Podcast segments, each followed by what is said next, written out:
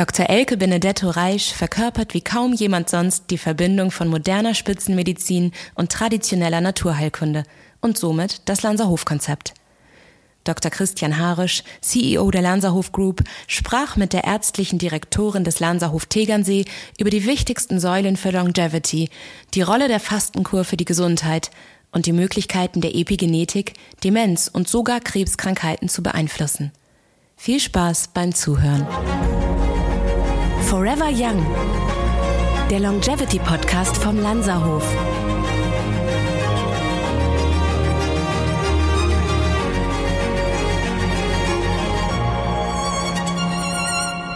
Unser heutiger Gast ist nicht nur eine unglaubliche Ärztin mit 35 Jahren Erfahrung in der Vitalmedizin, Prävention, aber natürlich auch in der Akutmedizin, sondern sie ist vor allem die ärztliche Direktorin des Lanzerhofs. Und wir feiern ja heuer zehn Jahre, dieses Jahr zehn Jahre Lanzerhof Tegernsee. Frau Dr. Reisch, Elke Benedetto Reisch, ist aber bereits vorher in Lanz für uns tätig gewesen, bevor sie den Lanzerhof Tegernsee übernommen hat. Sie ist vielleicht eine der besten, wenn nicht die beste Alternativmedizinerin insgesamt als Ärztin in der Praxis tätig gewesen, im Lanzerhof wie erwähnt, aber auch in der Notfallsmedizin. Darüber wird sie uns noch mehr erzählen. Frau Dr. Elke Benedetto Reisch, liebe Elke, schön, dass du heute bei uns bist. Herzlich willkommen.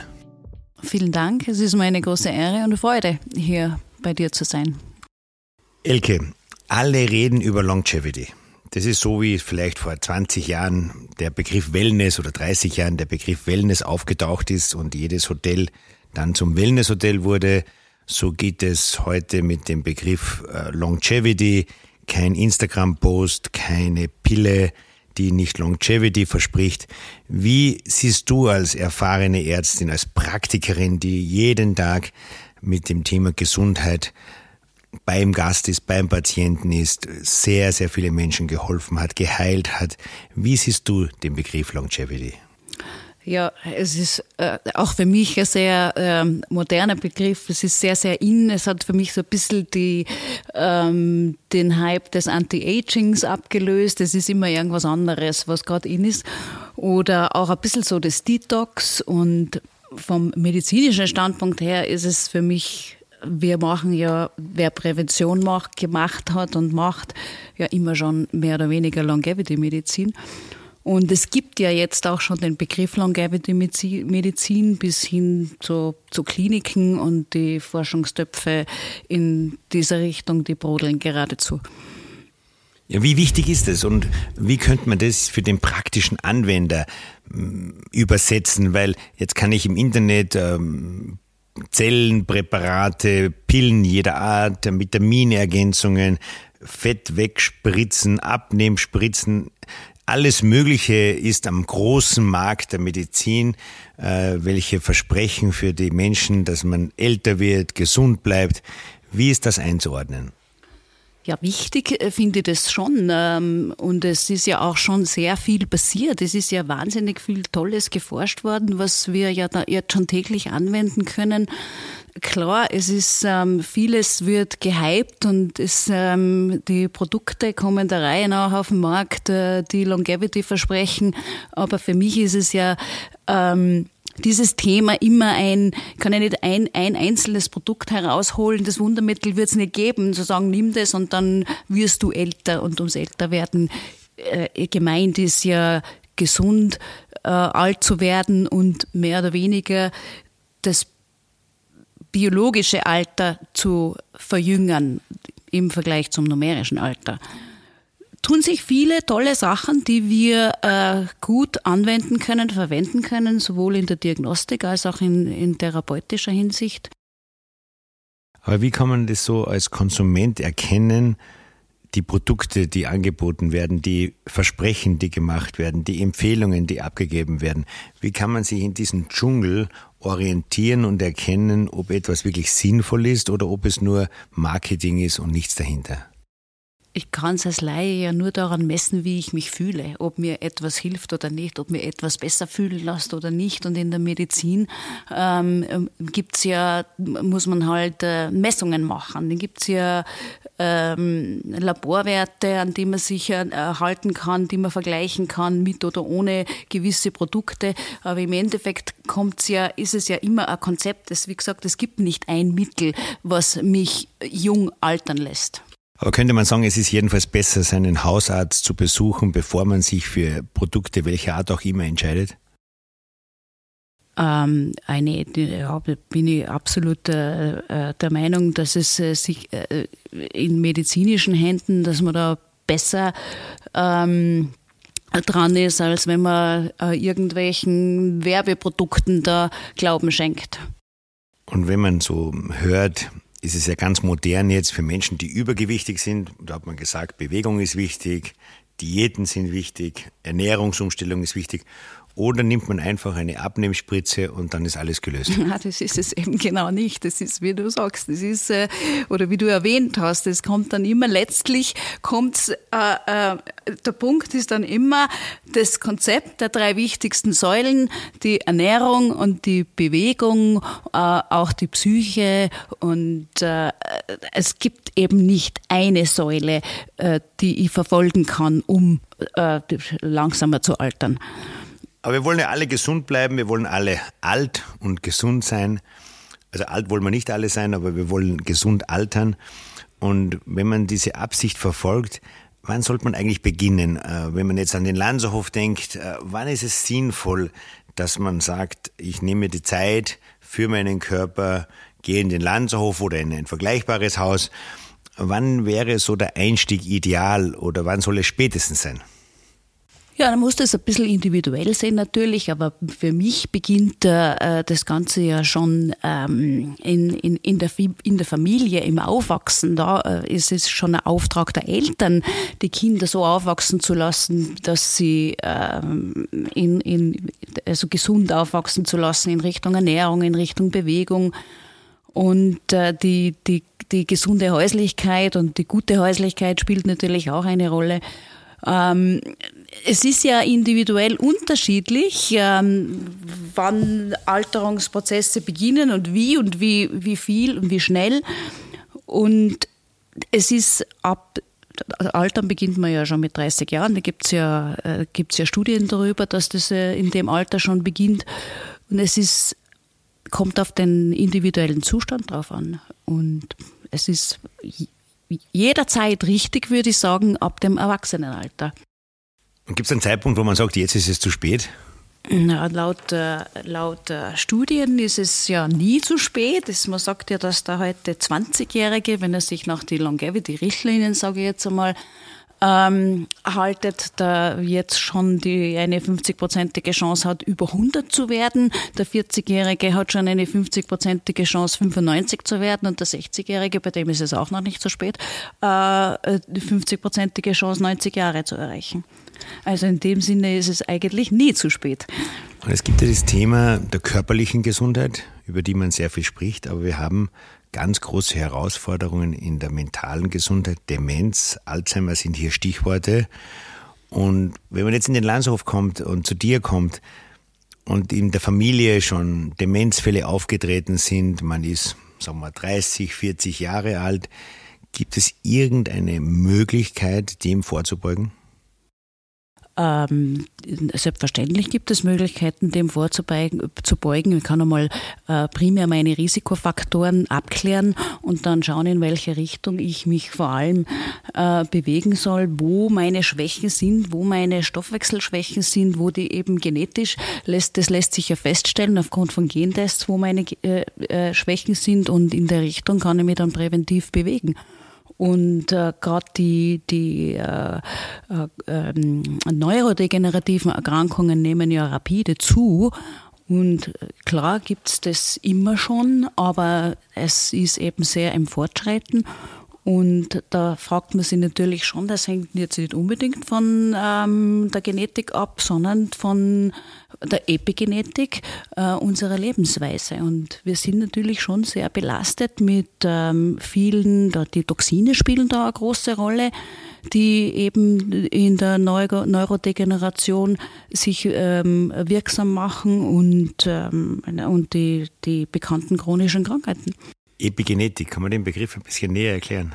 Epigenetik äh, ist so zu erklären, es gibt eine Genetik, die, die, die man hat, das kann man auch feststellen, die ist auch nicht veränderbar, aber die Epigenetik ist mehr oder weniger unser Lebensstil, unsere Lebensweise und die, von der Epigenetik hängt es ab, ob ich gewisse genetische Schwächen einschalte oder nicht. Im Endeffekt ist die Epigenetik unser Lebensstil. Und der wirkt sich so aus, dass zunehmend die Gefahr besteht, dass die Demenzerkrankungen in Zukunft noch stärker auftreten als in der Vergangenheit? Ja, das hängt davon ab, ähm, welche, welcher Part der Epigenetik ähm, zum Tragen kommt und ähm, welche meine ähm, Lebensstilfehler sind. Was könnte das sein zum Beispiel? Äh, die bekannten Dinge wie Rauchen, schlechte Ernährung, viel zu viel Zucker. Ähm, beim Zucker weiß man zum Beispiel, dass er sehr, sehr ähm, auf die, die neurodegenerativen Erkrankungen wirksam ist. Und das ist ja alles sehr, sehr weit verbreitet. Und obwohl jeder weiß, was gesund ist, ich denke mir ja immer, ich sage immer das Gleiche, das muss doch jetzt schon jeder wissen, aber Mensch bleibt halt Mensch.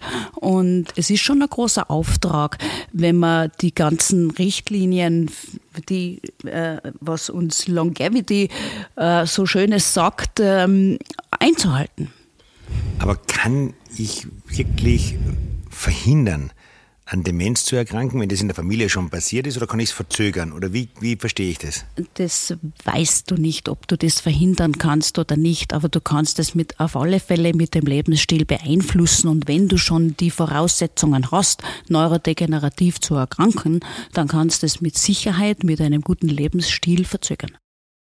Und das heißt, dass die Ernährung auch auf die geistige Entwicklung im Alter also beispielsweise, wenn jemand mit 30, 40, 50 auf die Ernährung achtet, Zucker vermeidet, Salz vermeidet, was immer die Regeln sind. Und es gibt ja auch doch viele ähm, Regeln oder Empfehlungen, wie keine Rohkost am Abend, äh, wenig Zucker oder gar keinen Zucker oder so wenig als möglich, wenig Alkohol, nicht rauchen, dass sich das dann auch direkt auswirken kann. Selbstverständlich. Also nicht nur auf die Leber, sondern ja auch, auf, der, auf, das Hirn. Aber selbstverständlich, dazu gibt es ja auch viele, äh, viel Forschung und, und wissenschaftliche Arbeiten dazu. Und zum Beispiel ähm, schon gar nicht so neu, die Darm-Hirn-Achse, weiß man ja, dass das Mikrobiom aufs Hirn wirkt. Das Mikrobiom wirkt aufs Hirn, also die ja, Bakterien im Darm wirken, wirken auf das Hirn. Hirn. Da gibt es eben wechselseitige Wirkungen und äh, das Mikrobiom beeinflusst den Hirnstoffwechsel. Damit kommt man immer wieder auf das zurück, die Darmgesundheit oder ich zumindest steht an erster Stelle.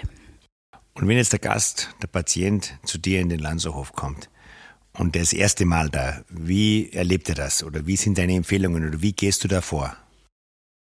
Ja, da gibt's einmal ganz wichtig eine, eine gediegene Anamnese und dann eine, eine ähm, sehr genaue körperliche Untersuchung. Wir sind ja alle geschult und ausgebildet, gewisse äh, Zeichen zu erkennen. Da wird auch zum Beispiel die Zunge angeschaut. Da sehe ich dann schon, ob jemand zu viel Gärung hat an der Zunge oder wir sehen ähm, am Körperbau können wir vieles absehen, wie der Bauch ausschaut. Wir, Tastbefunde sind wichtig und da habe ich schon eine gewisse Einschätzung, was dem seine Schwächen sind. Und dann ähm, ziehen wir natürlich ähm, alle möglichen Untersuchungen ähm, hinzu, Laboruntersuchungen, große Laboruntersuchungen, erweiterte Laboruntersuchungen. Man schaut den Vitaminstatus an, man schaut ähm, unter Umständen auch eine Viruslast an. Das ist, kann man ja Gott sei Dank, äh, gibt's ja da schon sehr viele tolle Sachen, die uns sehr viel Auskunft geben darüber, in welchem Status jemand ist und ja, dann machen wir uns ein, ein Gesamtbild und, ähm, und dann in die entsprechenden Empfehlungen. Und wenn ich jetzt in den Lanzerhof komme, wie oft soll ich denn so die Lanzerhofkur, ähm, wie oft soll ich das machen und welchen, welchen Vorteil generiere ich da auch, daraus?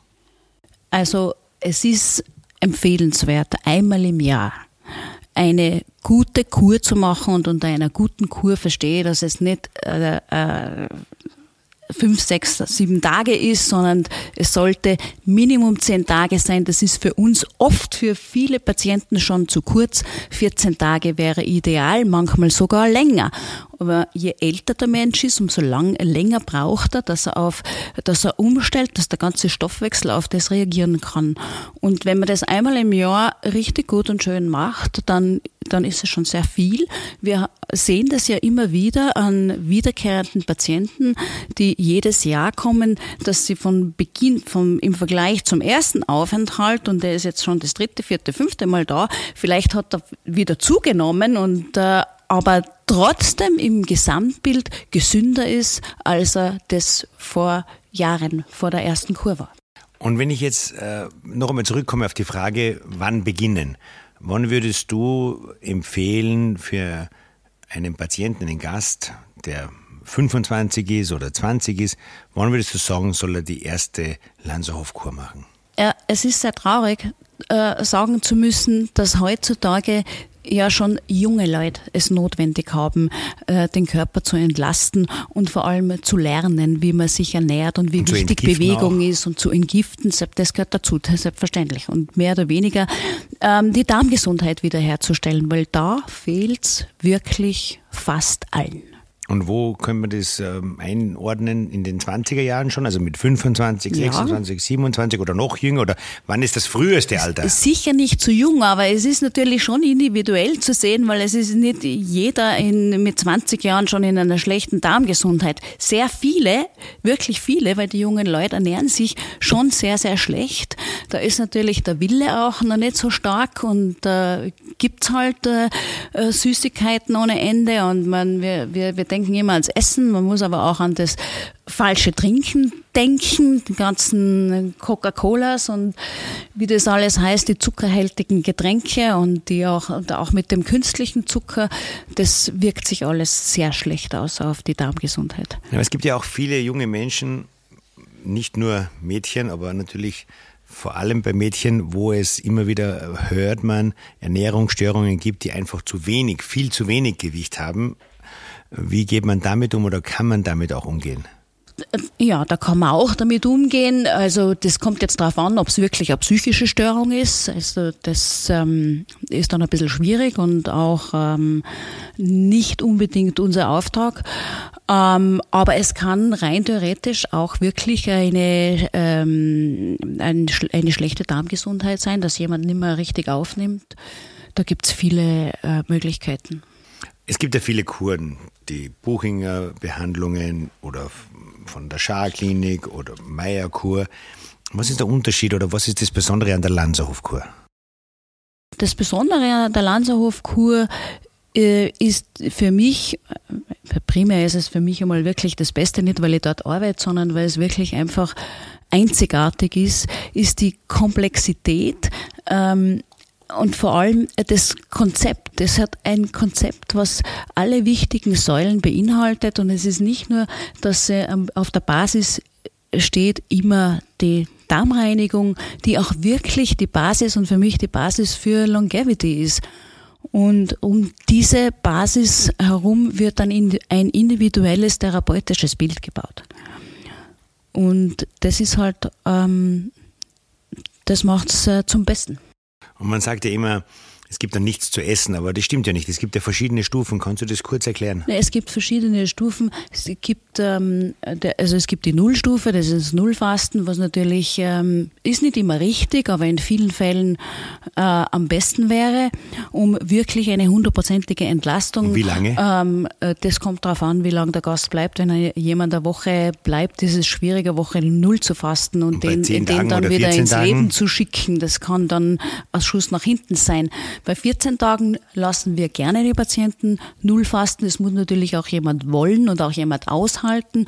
Wiederholende Patienten sagen das oft schon freiwillig, ich will null fasten. Da kommt ja auch dann ähm, speziell beim Nullfasten das, das Fasten-Hochgefühl, wo man sich dann so wie neugeboren fühlt und voller Energie wird.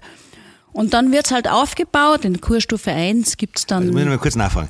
Bei 14 Tagen, wie lange ist dann das Nullfasten? Das kommt auf den Patienten drauf an. Das wird immer individuell eingestellt. Aber das kann länger als eine Woche ja auch, sein. sein. Kann länger als eine Woche auch sein. Aber sagen wir im Prinzip Kommt fünf. Tage, eine Woche ist so normal das Maximum, oder? Ja, kann ich nicht sagen, dass das Maximum ist. Es tun viele Ich frage deshalb, weil ich ja fünf. Tage Null Diät Ja. hatte und das war schon ziemlich anspruchsvoll, aber das Hochgefühl ist unbeschreiblich. Ja. ja. Es ist anspruchsvoll, aber, aber eigentlich nur die ersten drei Tage. Prinzipiell ganz egal, welche Stufe. Die ersten drei Tage sind schwer mit den Nebenwirkungen wie Kopfweh und die Schwäche. Und es ist halt einfach die Umstellung von voll auf nix. Und wenn ich Kurstufe 1 habe, ist es ja auch fast so gut wie nix. Und da Wie viele Kalorien sind das in der Stufe 1? Das, das sind äh, 300, in etwa 300 Kalorien. 200 bis 300 Kalorien.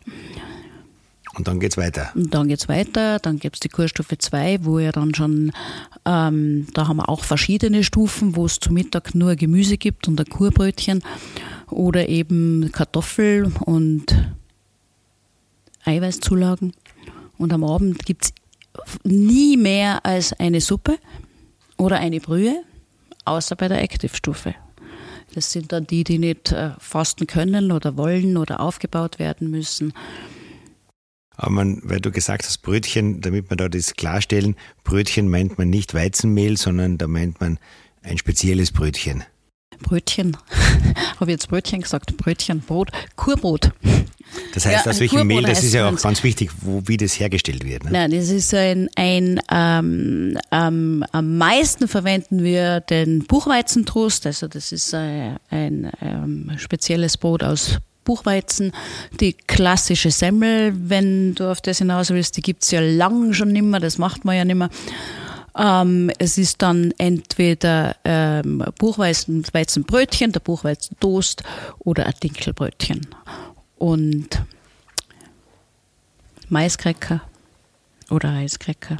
Ja, wenn ich jetzt sage, also Stufe 0, 1, 2, 3, kann man das so zusammenfassen als die möglichen Kurstufen in der Lanzerhofkur?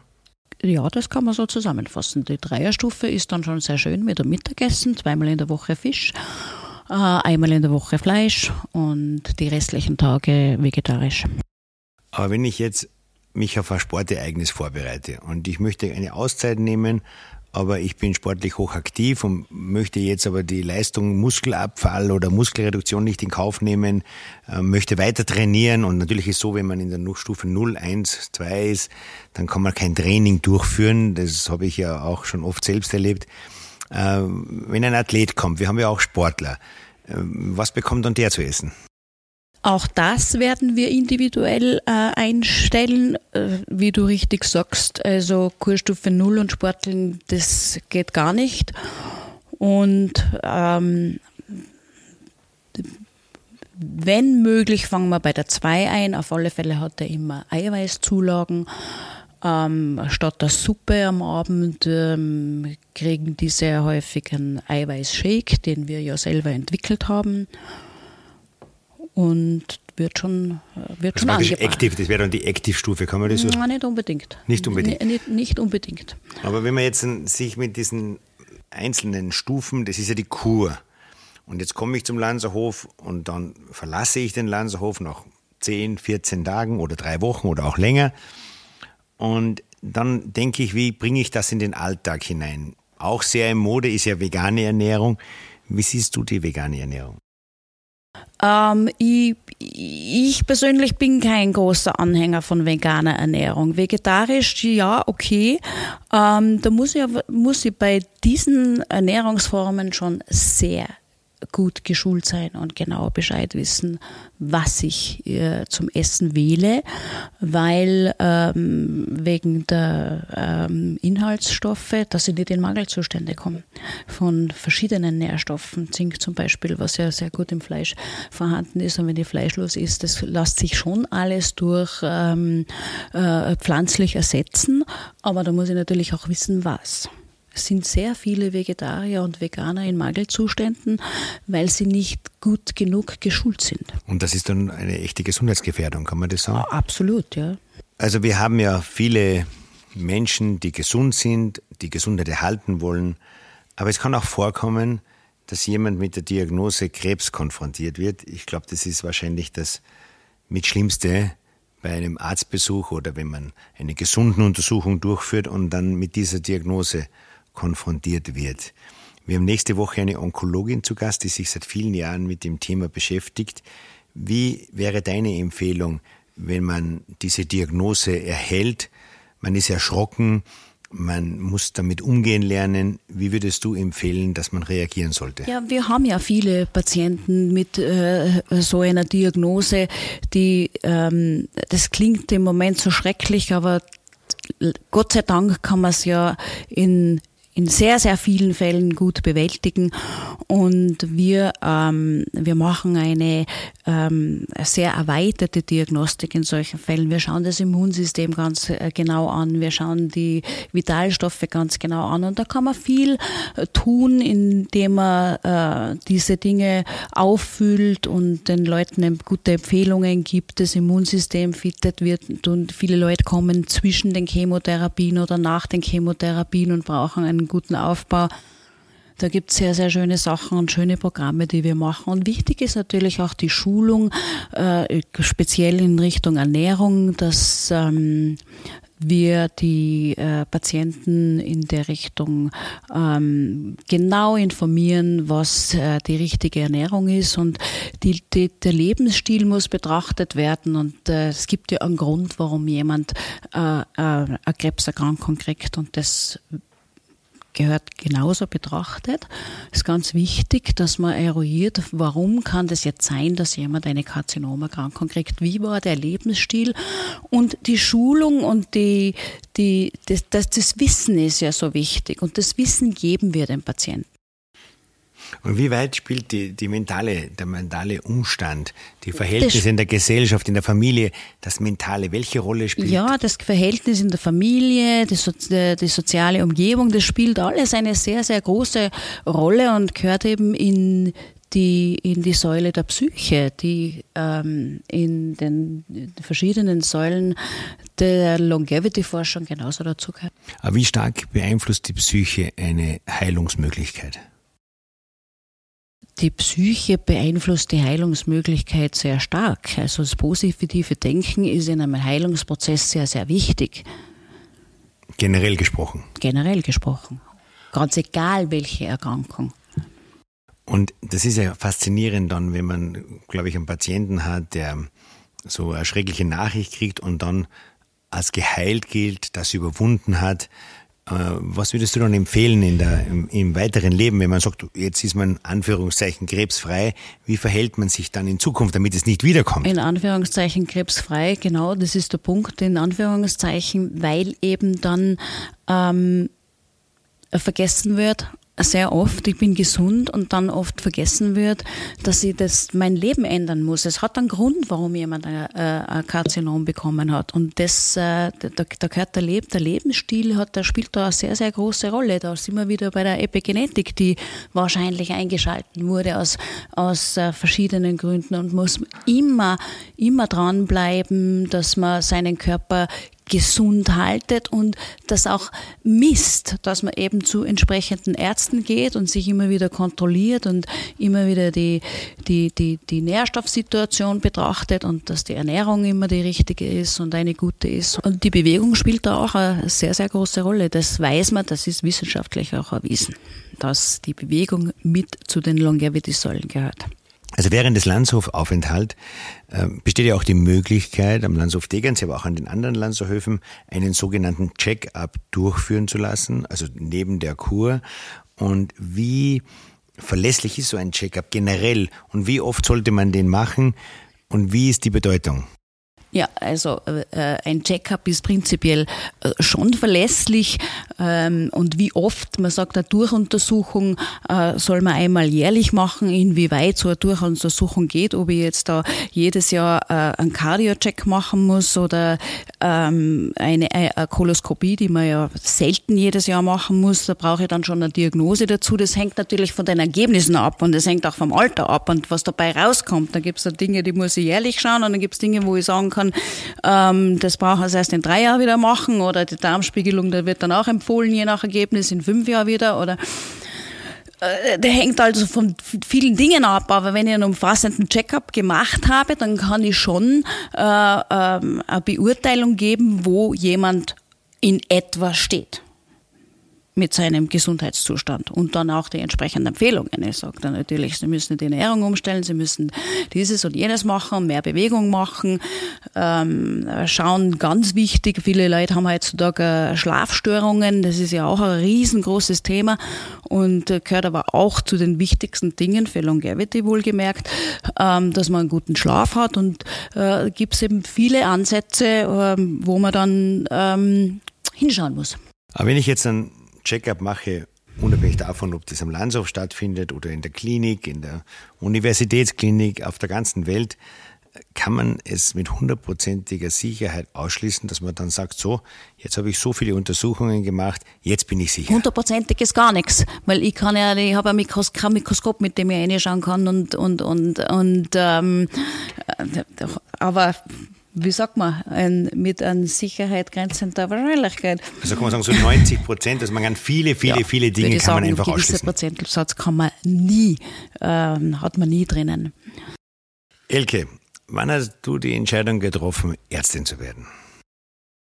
Ja, das war eh gar nicht so ähm, auf Knopf. Äh, es ist eigentlich daraus entstanden, ähm, dass ich bekanntermaßen aus einer Juristenfamilie komme, der Vater Jurist, der, der Bruder Jurist, die Schwester Jurist. Und abgesehen davon, ähm, dass da eh schon so viele waren, hat es mich auch nicht wirklich interessiert. Ähm, unser Vater hat uns sehr akademisch erzogen und hat immer gesagt, die Matura müsst machen ähm, und dann kannst du tun, was wollt. Aber man hat schon gewusst, er will eigentlich, dass man studiert. Und ich habe auch Freude gehabt, äh, äh, äh, studieren zu gehen und wollte, der Wunsch war eigentlich ein Wirtschaftsstudium. Und da gab es damals in Innsbruck diese, diese, diesen einjährigen Hackkurs, wo du das nachlernen kannst, wo du die Hackmatura nachmachen konntest. Und dann hat der Vater gesagt, so ein Blödsinn, das lernt man sich alles selber. Also dann bin ich irgendwie durch einen Freund, der Medizinstudent war, äh, der hat mich ganz wahnsinnig motiviert, dass das das Richtige für mich ist und ich muss das unbedingt machen. Und dann äh, habe ich überlegt und mir gedacht, ja, ich will eigentlich Kinderärztin, die mich sehr reizen und habe das Medizinstudium dann begonnen und bin von Kinderarzt, äh, Anästhesist, Internist, habe ich alles in meinem Kopf durchgemacht und ja, geworden ist es dann die Allgemeinmedizin und ähm, darüber bin ich froh, weil ähm, ich habe immer, ähm, war mir nie langweilig, ich habe mich so wahnsinnig weiterentwickeln können und so viel dazulernen können. Und ähm, denke heute, halt, dass es die beste Entscheidung war. Und für alle Hörerinnen und Hörer in Deutschland, die Matura, das wäre das Abitur und die HAK, das ist die Handelsakademie, das ist eine Spezialform in Österreich, die es gibt, wo man schon ein Abitur auf Handelsebene praktisch durchführt, welches man für die Medizinstudium nicht braucht, aber bei der Medizin ist das Latein ganz wichtig. Und Elke, als du dein Medizinstudium abgeschlossen hattest, bist du ja auch als Notärztin unterwegs gewesen. Ist das richtig? Ja, ich habe in meiner Ausbildung im Bezirkskrankenhaus St. Johann im dritten ja, Lehrjahr, sagen wir mal so, hat uns der Chef auf den Hubschrauber gesetzt. Er hat gesagt, ihr macht das. Wir haben auch eine entsprechend gute Ausbildung dazu gehabt. Wir haben also eine notärztliche Ausbildung bekommen. Und dann hat es dich an den Arlberg verschlagen nach St. Anton und du warst dort als Ärztin tätig, oder? Ja, ich war da selbstständig, habe meine eigene Praxis gehabt mit 29 Jahren. Und da stelle ich mir vor, da gibt es ja wahrscheinlich alle Krankheiten, weil der nächste im Winter, das nächste Klinikum in Innsbruck oder in Vorarlberg ist ein Stück weit weg. Die Krankheiten, die, das, äh, das ist das Wenigste. Das, ähm, das war, wie man es gekonnt hat und gekannt hat, aber was dazugekommen ist, das ist ja, dazu mal gab es dort keinen Notarzthubschrauber. Es gab nicht einmal eine Rettung. Das nächste Krankenhaus war in beide Richtungen mindestens eine halbe Stunde weg. Ähm, somit war man mit jedem Notfall ähm, im Einsatz und äh, das ist teilweise nicht lustig gewesen. Alles. Von Herzinfarkten, Hirnschlagen, Verkehrsunfälle, Lawinen, äh, Unglücke und so weiter. Alles. Also die Bergdoktorin, die. Es Alberg. war so ein bisschen wie Bergdoktor, das kann sich halt niemand mehr vorstellen. Es gab auch kein Handy zu dieser Zeit. Es gab noch kein Handy, das kann sich halt kein Mensch mehr vorstellen. Hat dir das am meisten geprägt oder hast du da am meisten gelernt? Ah, da habe ich schon sehr, sehr, am meisten, also wahnsinnig viel gelernt habe ich schon in dem Bezirkskrankenhaus, wo man drei Jahre lang permanent für alles dran war. Ein Wochenenddienst äh, war Freitagmittag bis Montagmittag. Ähm, das gibt's halt alles nicht mehr. Arbeitszeitgesetz und so weiter und so fort. Das kann sich auch niemand mehr vorstellen. Aber gelernt haben wir sehr, sehr viel. Und natürlich, wenn du dann musst und ins Wasser geschmissen wirst, ja, also den Notarzt, den, äh, das habe ich im Griff gehabt. Und wenn du dann auch noch geübt bleibst, dann sowieso, heute könnte ich das nicht mehr, weil ich Gott sei Dank keine Notfälle mehr bewältigen muss. Und wenn du die Zukunft der Medizin Außer blickst, die paar Kreislaufkollapse, die bei den Kurpatienten. Ja, natürlich. Wenn man das mit der Notarzttätigkeit damals am Arlberg ohne Helikopter äh, vergleicht. Aber wenn du heute in die Zukunft der Medizin schaust, Digitalisierung in der Medizin, wie siehst du hier die Zukunft? Wie wird die Digitalisierung die klassische Medizin ablösen oder ergänzen oder wie werden hier die Änderungen sein? Ja, es sind, ähm, das ist natürlich schon erschreckend, was da alles passiert, künstliche Intelligenz und so weiter. Aber das sind schon sehr, sehr wertvolle, äußerst wertvolle Tools. Ähm, was da, wie sich das entwickelt, das ist gewaltig. Aber wo ich ein bisschen Sorge habe, ist, dass der Mensch auf der Strecke bleibt. Was wir ja noch machen, wir wir schauen den Menschen an, wir machen richtige Untersuchungen. Es passiert ja ganz oft, dass Patienten zu uns sagen, äh, ich bin in meinem Leben noch nie so untersucht worden. Wir schauen einfach von Kopf bis Fuß. Der Patient muss sich ausziehen und wir tasten und sehen da ja schon viel und wir sprechen mit den Menschen. Wir machen eine gediegene äh, Anamnese. Die moderne Medizin hat es nicht mehr. Der Mensch bleibt dann irgendwo auf der Strecke und dann gibt's gibt's die tollsten Sachen, die tollsten diagnostischen Sachen und die tollsten Experten. Aber es fehlt dann irgendwo der Dirigent, der dann alles zusammenfasst. Und die Zeit für den Patienten? Die Zeit fehlt sowieso, ja. Das ist ja schon ein Problem, was lange schon vorhanden ist. Elke, wir wissen, ähm, dass du eine glückliche Familie hast, tolle Söhne, auch schon Enkelkinder. Wovon träumt Frau Dr. Elke Benedetto Reisch, wenn sie an die Zukunft denkt? Zeit. Einfach nur Zeit. Was immer ich mache, Zeit. Es geht mir jetzt bei der Arbeit schon einfach die Zeit ab. Dann wünschen wir dir, dass dir noch viel, viel Zeit bleibt, wenn es nach uns geht, so lange wie möglich am Lanzerhof, zumindest mal die nächsten zehn Jahre. Und wir danken ganz herzlich für die Gespräche und die Zeit, die du uns heute geschenkt hast. Vielen Dank. Ja, ich bedanke mich auch. Vielen Dank.